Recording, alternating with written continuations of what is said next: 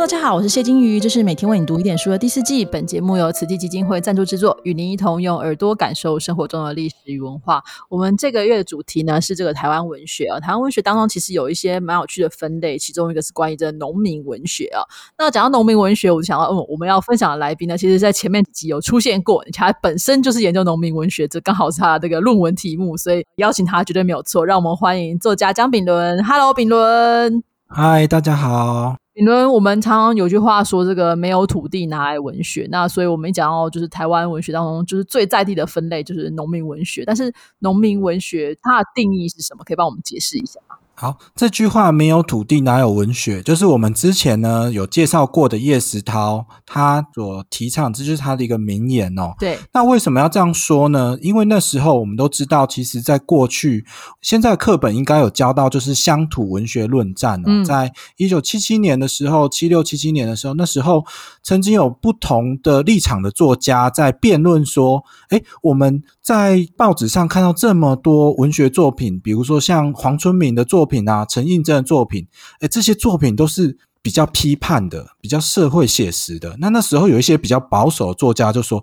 哎呀，你们这些作品啊，是工农兵文学，是很像是那种共产党在写的。”帽子就扣大啦。那陈映真啊、黄春敏这些人就很紧张，然后那时候就有乡土文学论战。然后后来呢，大家是说没有啦，都是关心土地、关心土地上的人、关心这片乡土的人，所以我们叫乡土文学。那大家就不要再那个分互扣帽子。是的，是的。可是后来呢，叶石涛呢，他就会觉得说，乡土文学其实不够含瓜，它的定义呢不够解释说我们现在所写的东西。为什么呢？当然，我们常说，哎，有劳工文学啊，有女性文学啊，同志文学。那有没有农民文学呢？当然有。嗯，台湾文学的历史上，其实只要开始有作品，三百年前、四百年前有文人来到这片土地，就开始有农民文学了。对，所以呢。农民文学是跟着台湾这片土地是一起出现的。那他在当时，因为说真的，以前的社会就六成以上都是农民嘛，大家以前都是农业社会，所以其实呢，我们四目望去都是农地，都是农村，都是农民。那农民文学几乎就等于是台湾的国民文学喽。对，所以就基本上可以说，就是我们所谓农民文学，一直印象当中好像就是一个。有点土土的，然后描写东西都跟这个种植啦、农业这些有关。但是大家可能要想，就是我们现在是因为我们大家都在都会里面，我们比较少接触乡村。但在以前的台湾，可能大部分人都是这样。但是我想问一件事，就是说，所谓农民文学里面，是因为写作人是农民，还是说他题材是农民？因为有可能农民他自己写，就他也就是我白天是农夫，但是我回家之后还是会继续写作等等。就是有没有什么样的定义呢？对，常常有人会问说：“啊，农民文学是不是啊？农民就是这些阿伯阿姆他们写出来的东西呢？”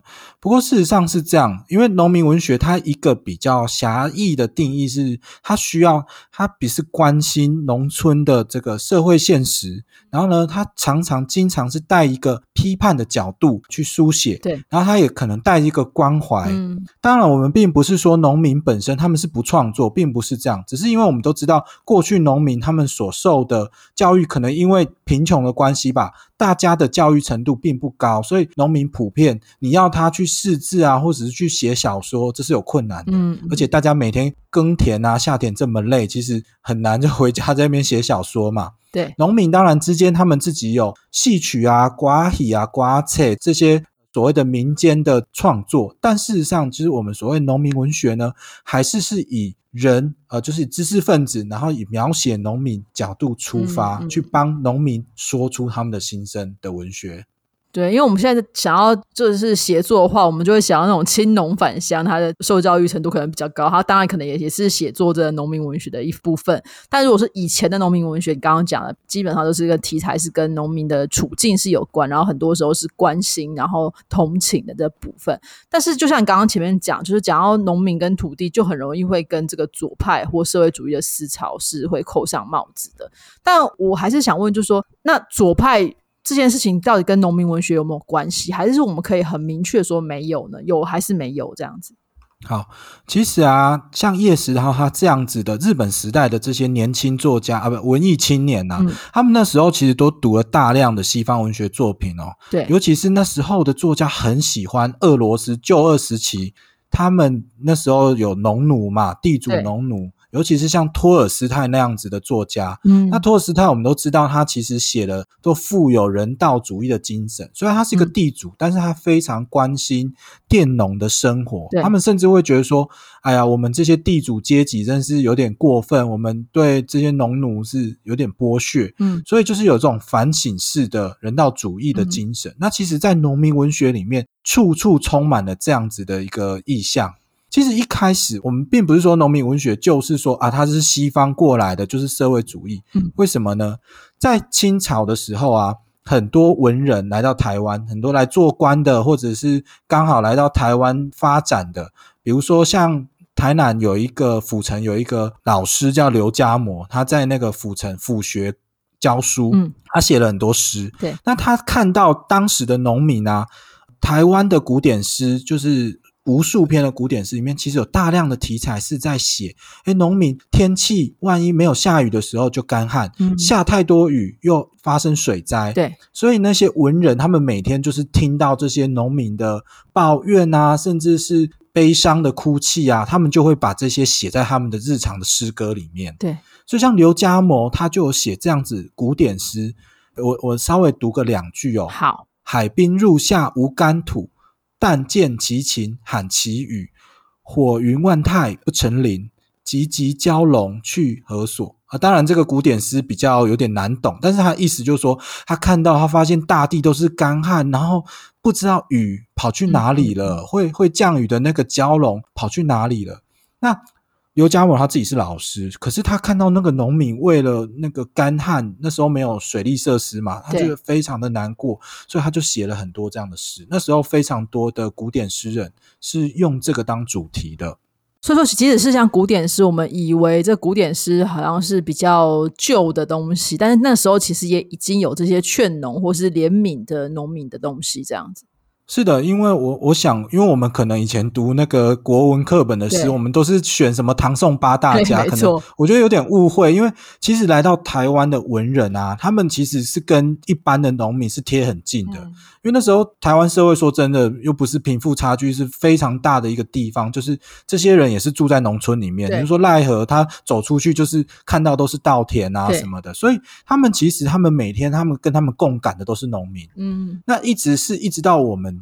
刚刚金宇有谈到，就是七八零年代之后，台湾的都市化、工业化之后，我们好像才跟农业社会脱离。嗯，要不然在那之前，台湾的文学家、台湾的作家，他们每天感受最深的还是这种事实变化啊，还有那种农业的转换啊，比如说什么时候收成，什么时候要播种，这才是他们日常生活中的题材。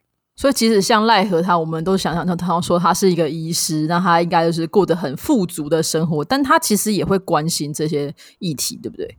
没错，没错。所以呢，我们刚谈到以前古典诗嘛，那我们好，我们进入到日本时代之后，新文学诞生。嗯，奈何我们都知道他新文学之父。对。可是新文学它诞生之后，它第一个使命是什么？它不是要做什么呃文艺创作啊什么？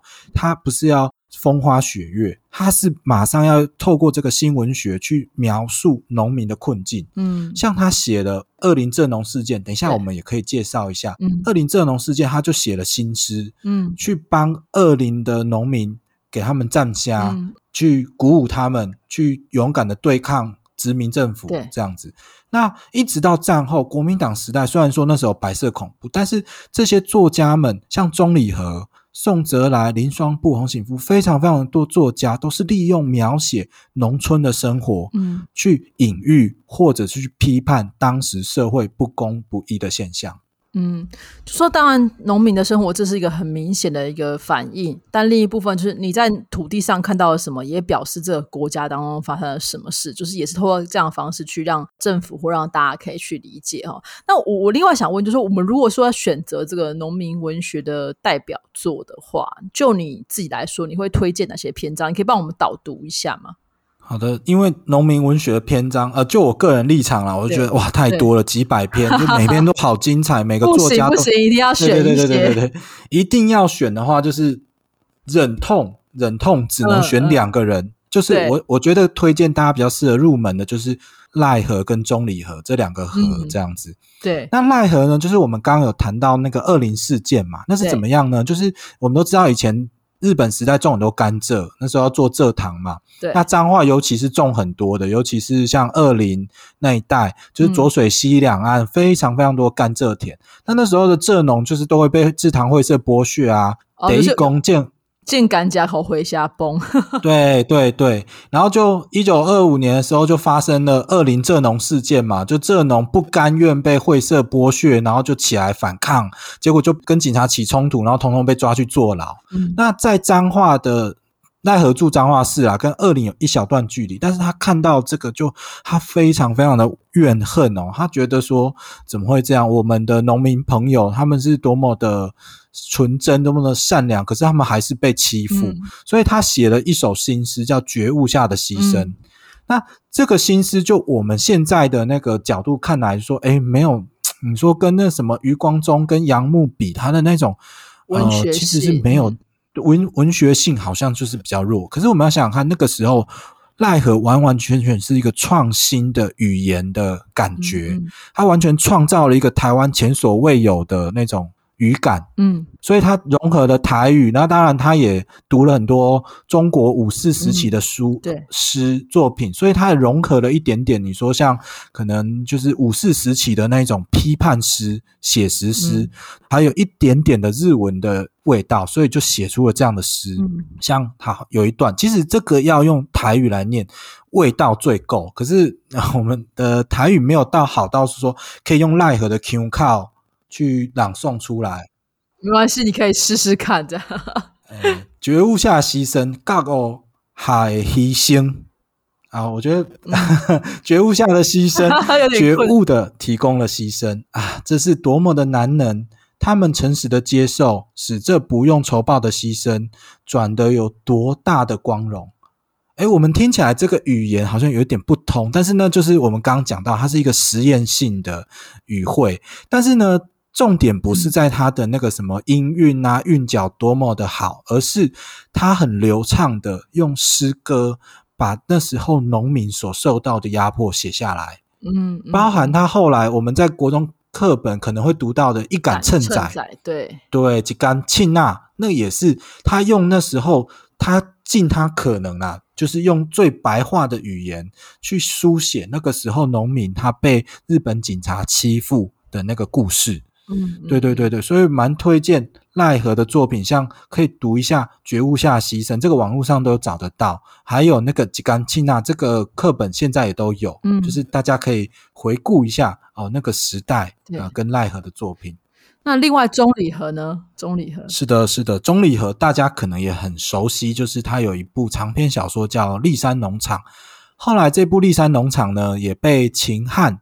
跟那个突然忘记了，就是他们有明星，哎，林青他们拍出了那个《原乡人》这部电影，那个主题曲好像是是凤飞飞，是不是？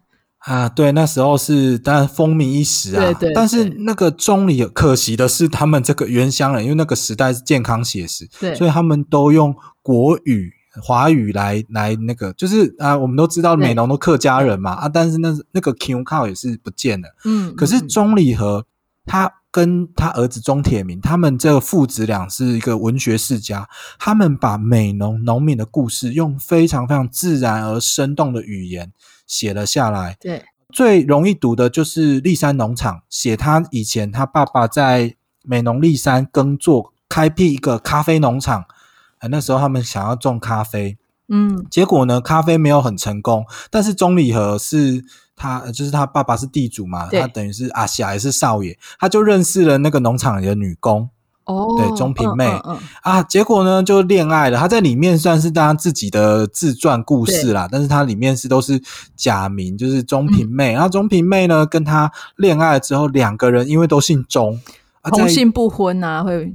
对，淳朴的客家村庄是不允许这种事情的，所以他们没有办法，钟离和只好就是先去中国，那时候东关东东北是日本占领嘛，对，所以他就先去那边发展，然后他再回来，然后带。就是平妹一起私奔，私奔到那个东北这样子，对，非常大时代的故事。但是呢，钟野回到台湾之后，他写了四篇短篇小说，叫《故乡四部》。嗯，他那时候写把美浓的那个场景啊，就是整个战争，包含国民党来了之后，二二八怎么样，写的非常的萧条，嗯，非常的衰败，那农村那种无望的感觉，绝望的感觉。写的非常的生动哦，嗯，这个是在我们以前课本上不会讲到的中理和，也不会看到我们不会看到的美浓。曾经农村曾经有过这么一段非常就是很绝望的，嗯，是的，非常破败、非常绝望的一段岁月。这个时候刚好就是中里河这个作家回到故乡来写了这个《故乡四部》。所以，农民文学它的重要性或它的那个价值就在于说，他那时候好像是一部摄影机，好像他们是拍纪录片的导演，他们到处在农村做记录，把那个时代珍贵的，因为我们都知道那个时代是没有什么影像的，没有相机，他就把那个东西记录下来。然后我们读这些农民文学，我们好像看到五十年前、六十年前的美农，嗯，如此的亲切又如此的现实，如此的真实，这样子。所以基本上，我们可以说，就是在讨论到这些就是农民文学作品的时候，就是你会感受到那是一个很很有趣的一个切片哈。我们现在其实可能很多地方也都看不到，我们现在看到农村都觉得，哎，跟我们过去的想象其实差很多。但是你从头回去看这些不同时代的农民文学，都能够看到一些端倪哈。那比如我们有没有什么书是那种说农民文学选集之类的东西，或是这些东西的讲解有吗？农民文学目前还没有选集，这就是我我们要努力的地方。我未来我也希望看能不能协助农民文学有可以收集比较多的，嗯，把它集合在一起啦。对。不过前卫之前那个台湾文学作家作品集里面，其实前人前卫出版社他们已经帮我们耕耘了，收集到非常非常多的这些作品都在里面。只是说我们农民文学一直都没有被视为是一个。呃，蛮重要的文类，大家去统整，这是我觉得这是我们未来可以努力的方向。好的，所以大家有兴趣的话，其实跟刚刚这个丙伦所介绍这个一杆秤载啦，还有觉悟下的牺牲，然后还有这个钟礼和的文章，其实大家都可以来去看一看。那你也可以从中可能会发现一个在当时现在看不到的一个旧时台湾的农村的缩影之外呢，你也可以再顺藤摸瓜去看看还有没有其他哪些会让你觉得感动或让你受到心头一震的那种农民文学的作品啊。好，我们今天就非常谢谢丙伦的分享喽，谢谢丙伦。谢谢大家，谢谢。